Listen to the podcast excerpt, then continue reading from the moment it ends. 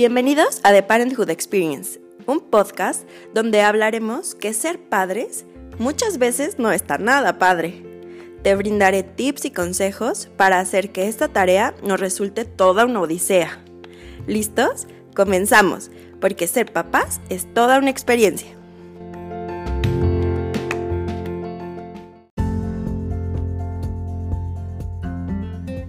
Hola, hola. Bienvenidos a nuestro cuarto episodio de Parenthood Experience. Es un placer tenerlos por acá como siempre.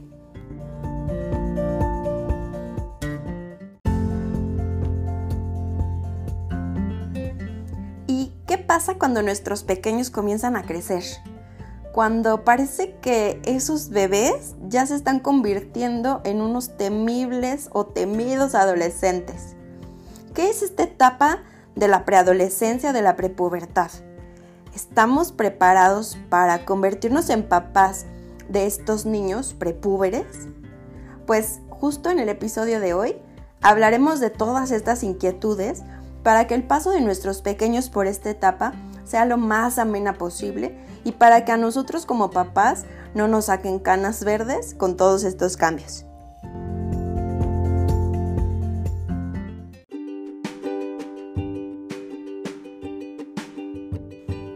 Bueno, pues después de los ocho años, nuestros queridos bebés, como muchos eh, los llamamos, comienzan una nueva etapa. Es una etapa llena de retos, de cambios y pues estos cambios también ocurren a nivel familiar y muchas veces hacen que como papás nos llenemos de dudas, de confrontaciones, de miedos, ¿no? Y pues justo el día de hoy me, gustaría como aclarar muchos de estos de, dudas, ¿no? O, intentar pues desvanecer estos miedos a los que nos enfrentamos como papás de niños ya grandes, ¿ok? Y entonces vamos a comenzar hablando un poquito de el desarrollo eh, por áreas, ¿no? Em, para tener más información y para que con esta información pues vayamos aclarando justo estas, estas dudas. Em, nuestros pequeños tienen como, o bueno, más bien todos tenemos desarrollo en diferentes áreas, ¿no? Vamos a enfocarnos primero en el desarrollo físico. Bueno, ¿qué ocurre en, una cuestión oh, pues a nivel física, tal cual con, los pequeños después de estos ocho años? Um, pues obviamente su peso, su talla, ¿no? Comienza a cambiar, empiezan a crecer cada vez más. Um, algunos se enfrentan a situaciones pues de descompensaciones nutricionales o incluso de obesidad que como papás tenemos que estar checando. Um, en, esta, en esta etapa también el, desarrollo físico pues va cambiando porque empiezan a tener como mucha energía, quieren hacer como muchos deportes, ¿no? Normalmente pues los tenemos en actividades y tal para que pues desarrollen esta fuerza o esta pues eh, motricidad ¿no? Eh, que, se requiere. Y pues ellos también comienzan a conformar mm, su imagen, su imagen corporal, ¿no? Este desarrollo físico, pues como sabemos, está lleno también de, cambios, ¿no? Porque no solamente cambian su peso y su talla o su altura, sino empiezan a haber cambios un poco más significativos o simbólicos, ¿no? Me ha tocado mamás que dicen, pues es que ya mi hijo de 8 años empieza a oler un poco mal o empieza a oler diferente. Y entonces nos enfrentamos pues a, no sé, estas ganas de querer que comiencen a usar desodorantes o no saber si es correcto que comiencen o no a usar un desodorante a, tan corta edad o de si es algo normal que comiencen con, estos cambios a, esta edad, ¿no?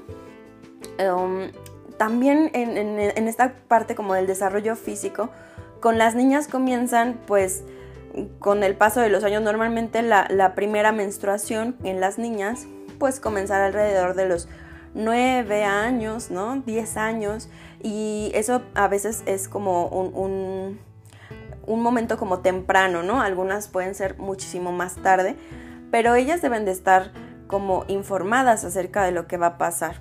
Entonces, bueno, esta es como como la primer parte en la que me gustaría como centrarnos, porque eh, muchos papás lo que hacen es dejarle a la escuela todo esta pues educación en cuestiones em, del desarrollo eh, físico, ¿no? Que la escuela se haga cargo de enseñarles pues todos estos cambios, de enseñarles pues cómo es literal su cuerpo, cómo va a cambiar su cuerpo, em, qué se espera en el futuro, ¿no? qué cambios vienen en el futuro. Y la verdad es que como papás tenemos que estar muy al pendientes también en esta parte de la educación. No podemos solo dejarlo a la escuela. Tenemos que em, pues ponernos ¿no? en, primera fila para que ellos tengan información de nuestras manos. Y eso pues obviamente les va a dar también mucha más confianza y más seguridad eh, porque no solamente es una información de un libro o una información como más científica, ¿no? Sino es una información pues que les damos como papás de, corazón. Obviamente aquí como papás pues viene el primer reto que es como a ver a qué edad es lo, lo, más viable, ¿no? Comenzar a hablar de estos cambios o en qué momento lo voy a hacer. Y pues creo que a muchos les pasa que dejan estos estas pláticas como para, bueno, después, cuando sea más grande, cuando vea algún cambio, y se nos va pasando el tiempo por, por, tener como esta pena, ¿no? Porque a veces también nos confronta con nuestro propio desarrollo, con nuestras propias vivencias, con estos miedos que tenemos de qué tal que le damos esta información y entonces, em, no sé, hay, hay como este miedo a, que em, hagan cosas indebidas, ¿no? Entonces, bueno, Em, me gustaría que todos como papás nos mm, aclaráramos que la información no va a hacer que ellos tomen o no em, decisiones apresuradas. Más bien van a tomar decisiones basados en, en, la confianza, basados pues obviamente en las experiencias familiares y culturales, ¿no? Entonces, bueno, el que ellos tengan la información de primera mano más bien nos va a ayudar a que ellos reaccionen de una mejor manera y tomen mejores decisiones. ¿ok?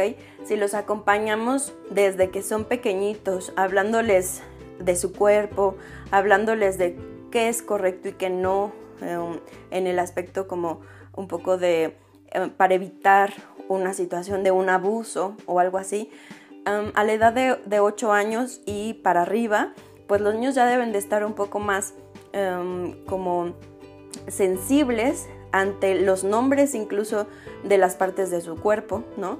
Eh, y, de cosas que van más allá acerca del respeto a su propio cuerpo. Entonces, si ustedes como papás lo empiezan a trabajar desde que son muy pequeños, desde que son bebés, pues este cambio tal vez no será como tan drástico. Pero si como papás em, siempre les ha dado pena hablar de tal cual eh, ponerle nombre ¿no? A, las partes de su cuerpo o de hablar de este tipo de situaciones, pues a esta edad se va a complicar un poco más, pero es importante hacerlo, porque eh, obviamente también necesitamos controlar la parte de los abusos y de las agresiones, pero también darles confianza y que ellos tengan confianza en nosotros para acercarse a, comentar cualquier duda, ¿ok? Entonces, bueno, uno, uno de los de los consejos en esta primer parte de desarrollo físico es mm, hablar con ellos, hablarles mucho sobre sus cambios, em, tener conversaciones, no solamente de la situación como de la primera menstruación en las niñas o del crecimiento de, su pene o de testículos o del cambio de voz en, los niños, sino cambios también como un poco más allá, ¿no? Esta, esta parte como más de el sentir Mm, personal hacia este tipo de cambios, ¿no? Cómo se sienten em, cuando, por ejemplo, es su primer menstruación o que ellos tengan la confianza de acercarse y decirnos si tuvieron una eyaculación nocturna, que es algo muy, muy normal y es común y que a muchos niños les da miedo, ¿no? Entonces, bueno, hablar como de todas estas cosas es como una parte muy importante en esta etapa.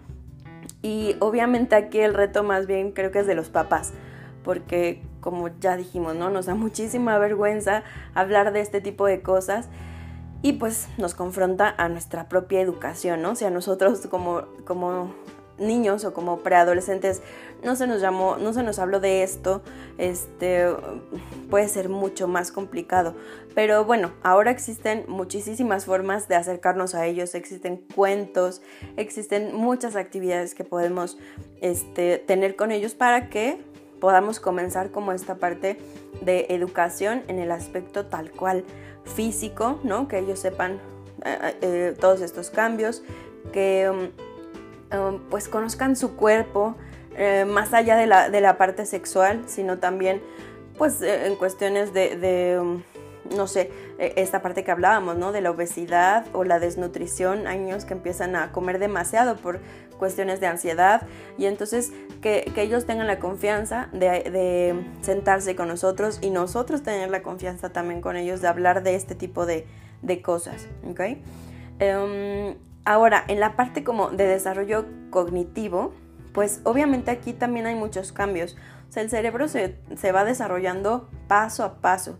Entonces, bueno, ya hemos hablado antes en otros episodios, pues, del desarrollo tal cual de, un bebé, por ejemplo, pero ya ahora con los niños que son un poco más grandes, pues su desarrollo continúa. Y entonces ahora ellos van a ser como menos egocéntricos, van a comenzar a, tomar como pequeñas decisiones, pero basados en sus propias experiencias, en sus propios conocimientos. Em, aquí ya viene una etapa como que se le llama operaciones concretas, es decir, ellos ya van siendo como mucho más hábiles em, en esta cuestión de inteligencia, digamos, para hacer diferentes tipos de cosas, ¿no? Desde operaciones matemáticas, aprender muchas más cosas em, como de cuestiones lógicas, eh, pero van desarrollando otro tipo de inteligencias también. Y como papás tenemos que ver que, en qué em, eh, área o en qué em, actividad ellos son como se destacan más para también nosotros apoyarlos en ese tipo de, de actividades, pero no dejar de lado las tareas o las habilidades o las inteligencias que les cuestan un poco más de trabajo.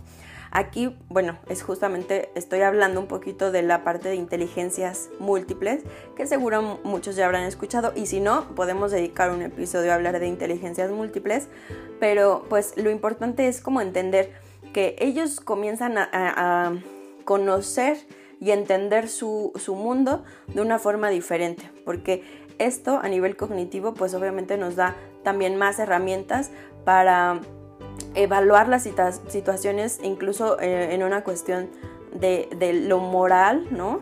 el seguimiento de instrucciones, de reglas y en esta, en esta parte que, decíamos, ¿no? el ser menos egocéntricos, el poder ir tomando estas decisiones en, en, sus propias vidas.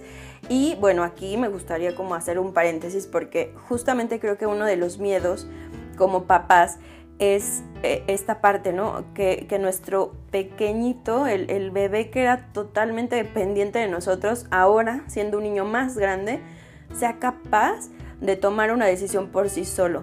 Y digo que nos da miedo y a la vez, a la vez nos emociona porque eh, sabemos que pues todos en algún momento hemos tomado decisiones incorrectas que nos han llevado a situaciones no muy agradables y entonces quisiéramos evitar que ellos tomaran decisiones así. Em, y también pues nos da miedo que se enfrenten a, situaciones que los lleven a problemas, ¿no? Ya sea hablando, por ejemplo, de un embarazo este, adolescente o incluso de alguna, em, no sé, relación que, que, se base como en una, en una Em, situación de agresión, ¿no? O incluso el consumo de, alguna droga o de alguna cuestión así. Eso, todo eso nos llena de, miedos y de temores. Pero em, creo que aquí el reto como papás es de nuevo tener como muchísima confianza y mucha comunicación con ellos para que todas estas decisiones pues em, vayan siendo lo más centradas posible, que ellos se acerquen a nosotros tal vez en busca no solo de un consejo, sino de una aprobación em, y, pues darles como esta seguridad de que ellos pueden ir tomando estas decisiones. Obviamente una decisión para un niño de 8 años será mucho más sencilla como, em, no sé, incluso decidir hacer o no una tarea o eh, ser amigo o amiga de algún otro niño, pero conforme van creciendo estas decisiones se van tornando un poco más complicadas, ¿no? Y a veces como papás, pues no, no, no podemos decirles, es más, no, creo que no deberíamos de decirles qué hacer, solo guiarlos hacia em, que ellos conozcan y sepan qué hacer con las herramientas que les hemos dado, ¿no?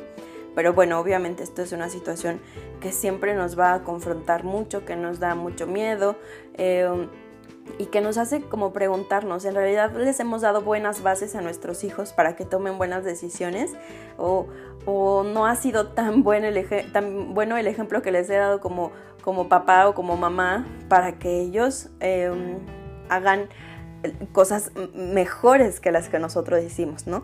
Son, son situaciones y momentos un poco complicados, pero que creo que con esta parte de, de, la comunicación y la confianza podemos hacer que ellos vayan teniendo como un, un mejor camino, una mejor vivencia en estos, en estos momentos. Y bueno, viene un poquito aquí, obviamente la parte también psicosocial creo que es, obviamente se relaciona con todo esto que ya hablamos. En desarrollo psicosocial, pues también es una etapa como muy importante porque aquí se empieza a formar ese concepto de sí mismo. Obviamente desde que somos bebés o desde que nuestros hijos son bebés empieza a haber como pues comentarios, retroalimentaciones de nosotros hacia ellos, de la familia hacia ellos o de los amigos hacia ellos, que hacen que ellos hagan um, o vayan conformando un concepto de sí mismos. Pero ya tal cual en esta etapa ellos ya son como lo suficientemente um, maduros, digamos, como para conformar ya todo este concepto y entonces ya hablar de ellos mismos como eh, si son Em, no sé, muy buenos en esto, em, muy hábiles en esto otro, ¿no? Ya van teniendo como un poco más de idea. Em, también en esta etapa, obviamente, junto con este concepto, va a venir eh, la parte de la autoestima, ¿ok? el autoestima está muy relacionado con la parte de el aprendizaje y las destrezas. Si nosotros, por ejemplo, no dejamos que nuestros hijos hagan cosas por sí solos, porque sabemos que tal vez no las van a hacer tan bien, pero no se los decimos, solo decimos como, no, espérate, no, te preocupes, yo hago tu cama, ¿no? O, yo hago tal cosa. O, ni siquiera se los preguntamos, simplemente lo hacemos porque sabemos que ellos no están aún muy listos para hacerlo, pues entonces ellos van a, eh, como sintiéndose que no son lo suficientemente buenos o que no son como lo suficientemente aptos para hacer una u otra tarea, ¿ok? Entonces creo que aquí en esta parte de autoestima es importante decir que como papás debemos de buscar que ellos hagan cosas por sí solos con nuestra ayuda para que se sientan como hábiles, ¿no? Que, sepan que, pueden hacer las cosas y esto les brinde y, y se vaya como generando esta autoestima positiva, ¿no? que, sepan que pueden hacer diferentes cosas, ¿no? Y que no necesitan de nosotros para hacerlo, ¿ok? Yo normalmente en el consultorio me enfrento muchas veces cuando hablamos los papás acerca de las reglas en casa. Puede ser que llegue un niño de un paciente de 10 años y los al preguntarle a los papás qué labores hacen en casa, los papás digan, no, pues solo recoge su cuarto o no sé, no, solamente lleva los platos a la mesa, cuando tal vez un niño de 10 años podría hacer perfectamente ya su cama, podría comenzar ya a lavar su ropa, o sea, podría hacer muchísimas más cosas porque ya es lo suficientemente grande para hacerlo y lo suficientemente um, pues hábil para hacerlo, ¿no? Obviamente si le pedimos a un niño de 3 años que lave su ropa, pues no lo va a hacer muy bien pero un niño de 10 lo podría hacer perfecto. Entonces nosotros también tenemos que ser conscientes de, la, mm, de las habilidades que ellos van teniendo conforme van creciendo para dejarles hacer estas tareas. Bueno, en, en esta misma área del desarrollo psicosocial también pues vienen diferentes cuestiones, ¿no? Tanto las relaciones con los hermanos, relaciones con los compañeros, que esta es como muy importante en, este, en esta etapa, Em, vienen otras cosas también como en la relación o la dinámica familiar, a veces se enfrentan a algún divorcio o a que los abuelos los, los estén como cuidando casi al 100% porque los papás trabajan. Todo esto va conformando pues su eh, autoconcepto, va conformando también su autoestima y pues muchas veces esto también les puede dar un sentido como, no sé, de, eh, de, ser populares o de no ser populares. Esta parte de la popularidad creo que es muy importante también en el aspecto de la autoestima, porque la popularidad se relaciona como con la forma obviamente de, relacionarse con los demás, pero la forma en la que los demás también los ven a ellos, ¿no? Entonces un niño suele ser popular o una niña suele ser popular si le sale bien algo eh, o es bueno en algo. Entonces fíjense cómo aquí se relaciona todo esto que hablábamos previamente, ¿no? Si nosotros como papás no los dejamos hacer algo porque pensamos que no lo van a lograr o porque simplemente no se nos había ocurrido que lo puedan hacer, entonces no van a tener como esta retroalimentación del medio y de sus compañeros de, oye, qué padre que tú puedes hacer esto y entonces ser como, pues populares o al menos dejen tal cual la palabra popularidad, sino reconocidos por, su, por sus pares, ¿no? Por sus compañeros. Um, en esta cuestión también psicosocial, muchas veces comienzan situaciones de ansiedad o de depresión em, y lo difícil aquí es como darnos cuenta de, esto, porque como culturalmente se tacha a un niño em, que, no sé, que hace un berrinche o que, bueno, más bien, se tacha a un niño que habla acerca de sus sentimientos como si estuviera haciendo un berrinche. Hace poco alguien me comentaba es que esta niña es muy berrinchuda porque le está diciendo siempre a su mamá que eh, para qué está en, su casa si nunca le hace caso.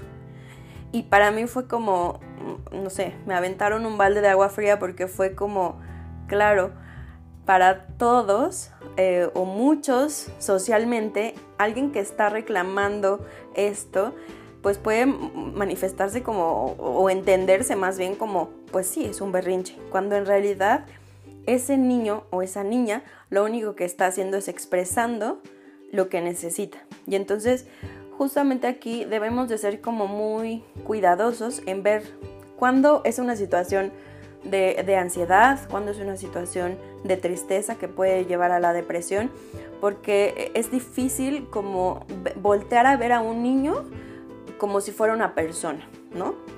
Y justo, bueno, evidentemente acá pues está el trabajo también en, terapia, ¿no? Eh, eh, con profesionistas de, del área de la salud, que podemos dar esos espacios. Pero también el punto es que en casa podamos dar esos espacios, de que ellos puedan expresar abiertamente qué es lo que pasa, qué es lo que necesitan y nosotros no juzgarlos porque nos expresen esto, ¿ok? Porque además, imagínense, qué difícil ha de ser para un niño expresar lo que necesita y lo que quiere, ¿no? Hay niños que ni siquiera lo pueden hacer y simplemente se retraen, se quedan, no sé, como introvertidos o, canalizan ese, sentir de otras maneras. Entonces, bueno, eso creo que es una parte también importante, el, espacio que les damos para la expresión de sus sentimientos y que entiendan también em, pues qué es estar enojado, qué es estar triste, cómo manejar la, eh, no sé, esta situación de agresividad, porque obviamente la agresividad viene con el enojo, pero hay veces que no sabemos canalizarlo de una manera correcta. Entonces, bueno, creo que esto es importante. Em, y bueno, eh, finalmente, como hablábamos también hace un momento, de pues las decisiones que van tomando con sus propias experiencias, con sus propias vivencias. En esta parte como psicosocial, pues comienza a ser lo más importante en estos, en estos momentos. ¿ok?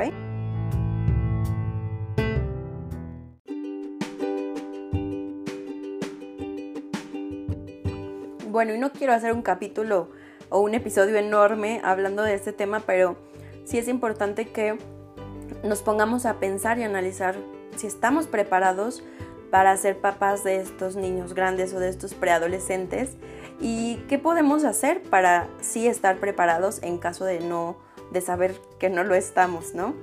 Em, creo que como ya hablamos, hay muchísimas em, miedos y confrontaciones, algo que me gustaría también como que se quedaran es normalmente lo que no pudimos sanar o lo que no pudimos hacer en nuestra infancia, en nuestra primera infancia, pues se repite en la adolescencia para intentar solucionarlo o vuelve en la adolescencia.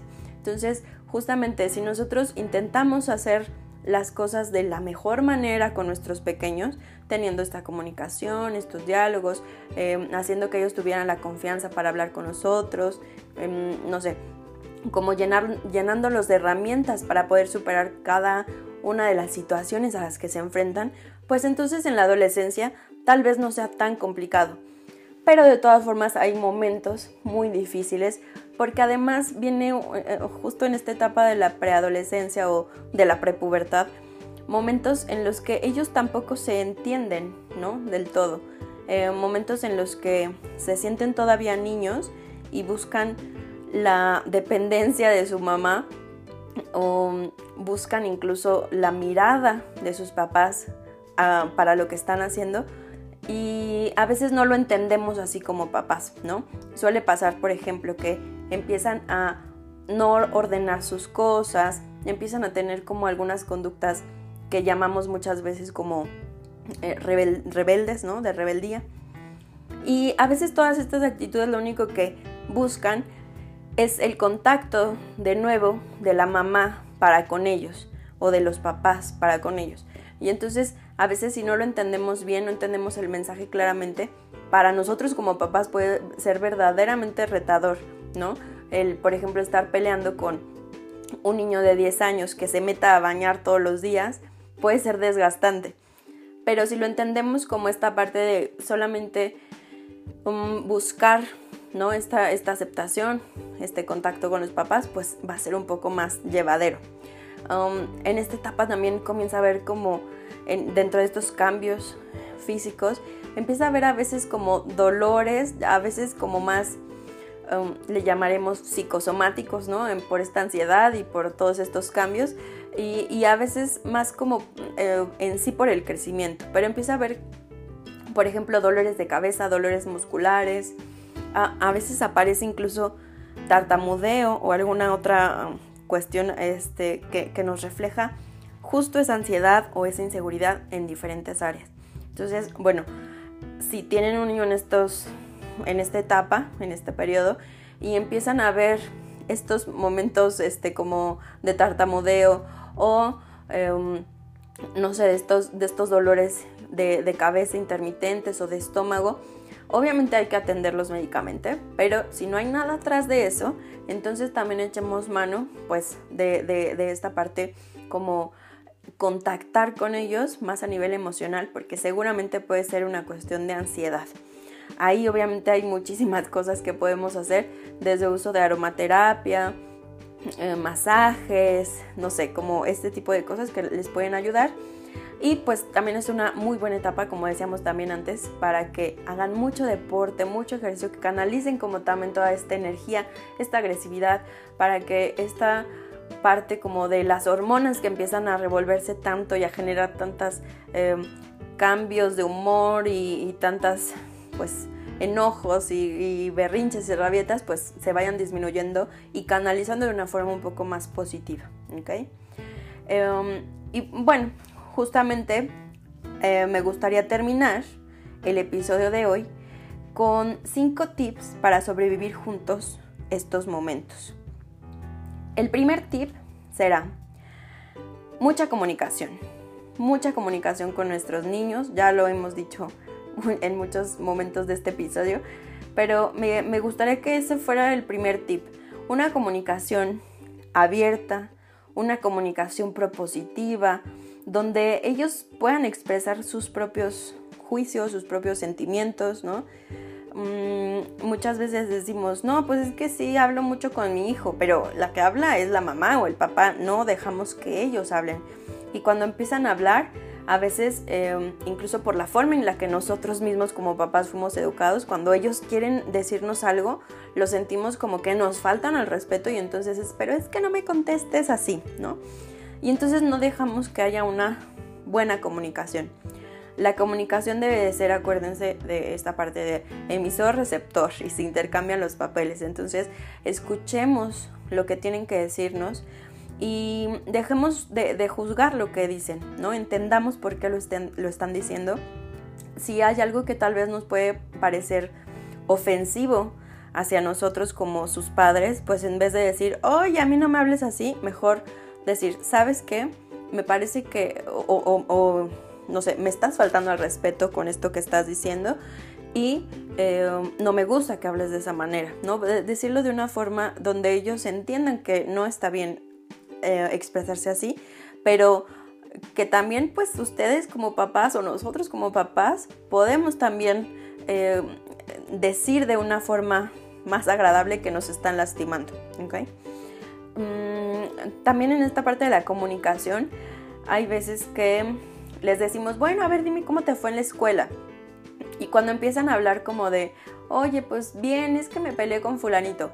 Y tal vez en ese momento como vas, pero ¿qué te hizo? ¿Pero qué te dijo? ¿Y tú qué le dijiste? Y le dijiste a la maestra. Y entonces empezamos tal vez a hacer una escena donde ni siquiera debió haber habido como tal, tales comentarios, ¿no? Si nosotros escucháramos más pacientemente lo que pasó, les ayudaríamos a resolver ellos solos, a, ellos solos sus, sus problemas, ¿no? Entonces, tal vez la comunicación en este momento debería de ser algo así como, ay mamá, es que me peleé con fulanito y entonces nosotros, ah, pero ¿qué pasó?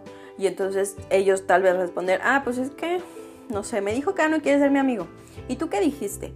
Y entonces esto va a hacer que ellos sigan hablando más y más y que tal vez al final encuentren la respuesta a lo que querían. ¿Ok? Muy bien. Segundo tip. Adaptar. Adaptar reglas, adaptar roles, adaptar tiempos. Acuérdense que no podemos seguir con las mismas reglas y las mismas formas como familia que las que teníamos cuando estaban pequeños. En cada momento tenemos que irnos adaptando, moldeando, porque las cosas van a ser diferentes. Y justo el que nosotros nos adaptemos va a hacer y a servir como este ejemplo y este reflejo para que ellos también se adapten. Un niño adaptable pues es un niño que es muchísimo más feliz porque puede eh, tomar estos, estos retos de la vida y enfrentarlos de una manera mucho más positiva. Entonces también nosotros adaptar justo como decía, estas reglas, por ejemplo, si cuando eran pequeños la regla era que levantaran su cuarto, pero ahora que ya están más grandes pueden hacer más cosas, pues entonces ahora la regla no va a ser solo que, que recojan su cuarto, sino va a ser que recojan su cuarto, que ayuden a hacer la limpieza en alguna forma, este, y no sé, miles de reglas que van a ir cambiando.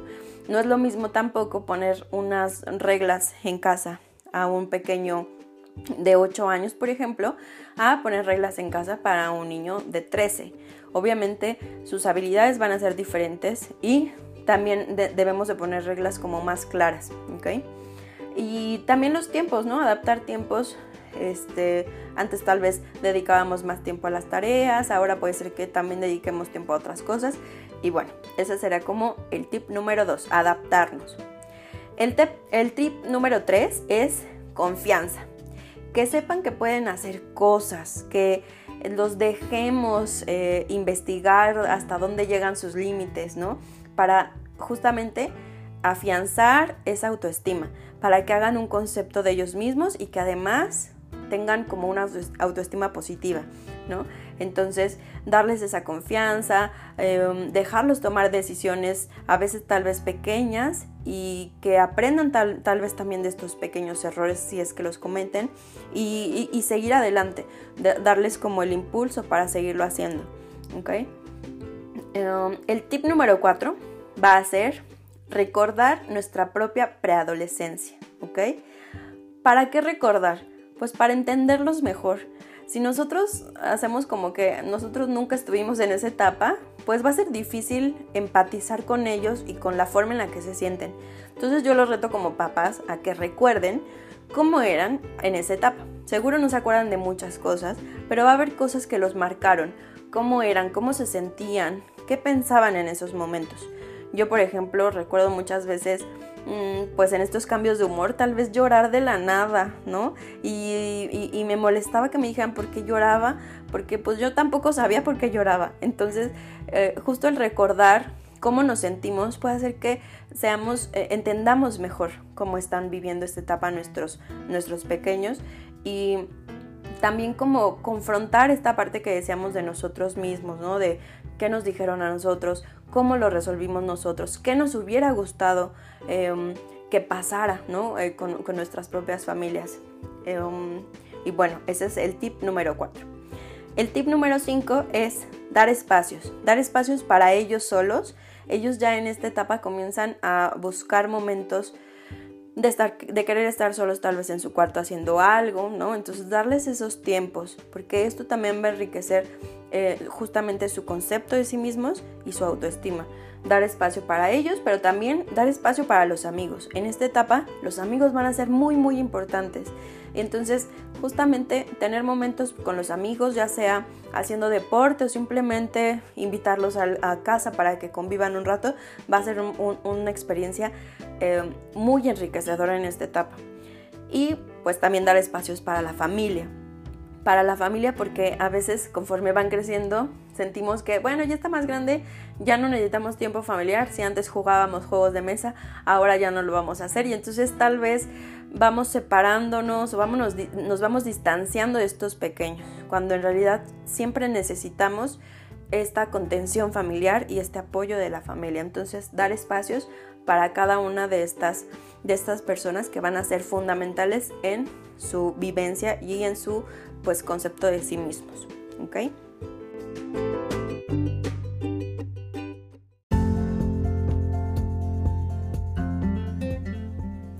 Y pues con esto terminamos nuestro episodio número 4, em, en el cual hablamos de justamente la etapa de la preadolescencia o la prepubertad. Espero que todos estos tips y toda esta información les hayan ayudado y les recuerdo que también si necesitan un poco más de orientación más personalizada o necesitan incluso ayuda más como ya en un aspecto de una terapia, pues estoy a sus órdenes, estoy al pendiente en las redes sociales y cualquier duda, ahí nos vemos. Muchísimas gracias.